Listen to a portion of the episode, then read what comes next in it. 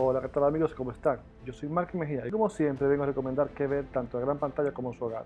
Pero como ahora estamos en época de aislamiento, vengo a recomendar películas y series en Netflix. Y hoy voy a comentar sobre lo nuevo que tiene esta plataforma. Así que espero escuchen lo que tengo para ustedes.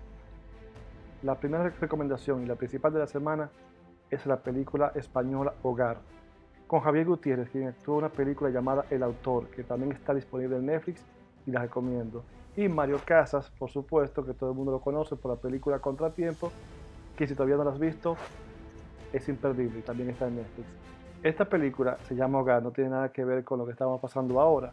Trata sobre un, un publicista que tiene una vida de lujos y de repente se ve en el desempleo, por lo cual él junto a su familia, su esposa y su hijo deben abandonar la casa que tienen y ciertas comodidades.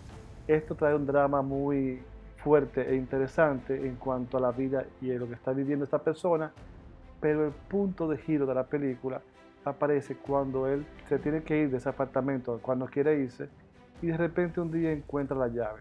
Y en ese momento este drama se convierte en un thriller bien inquietante. No voy a comentar mucho sobre eso, es recomendable, espero la vean y realmente se van a entretener con este drama, thriller psicológico que además de que está bien actuado y realizado, es la mejor propuesta que trajo Netflix en estos días.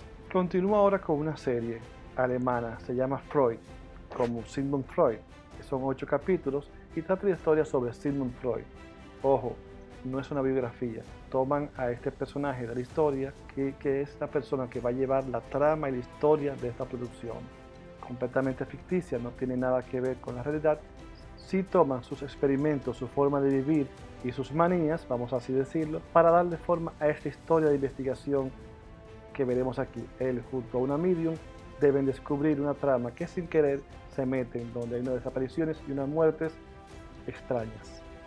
Como siempre digo, no voy a hablar mucho sobre ella, si la recomiendo, está bien realizada, bien actuada y gracias al uso de este personaje se torna más interesante la cuenta. Una serie de investigación bien realizada. La tercera y continúa en Europa es la película italiana Ultras. Nos trata la historia de un grupo de ultras de Italia. Los ultras son estos fanáticos extremistas del fútbol, quienes llevan su pasión y su amor al juego, a la violencia y a la droga.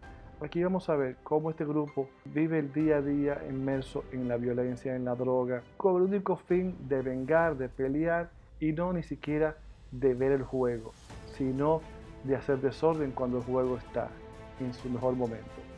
Aquí lo interesante que vamos a ver son tres generaciones de este club de ultras, donde incluso entre ellos ya hay mucha diferencia y muchos encontronazos, por así decirlo. Esto es una película interesante, principalmente para los amantes del fútbol, donde conocemos un poco sobre estos personajes y hemos visto ya muchas películas alrededor de los tiempos sobre los ultras alrededor del mundo. Aquí se enfoca de manera bien ficticia donde hace la aclaración que ninguno de, los actores son reales y la historia es completamente pensada e ingeniada por el guionista de esta producción. Pero bueno, termino ya con este podcast, ya les traje tres recomendaciones, las tres son europeas, de buena calidad, buen entretenimiento para verlo ahora en este momento de aislamiento en su casa, en su hogar. Así que espero las vean, espero les guste y como siempre les digo, hasta la vista, baby.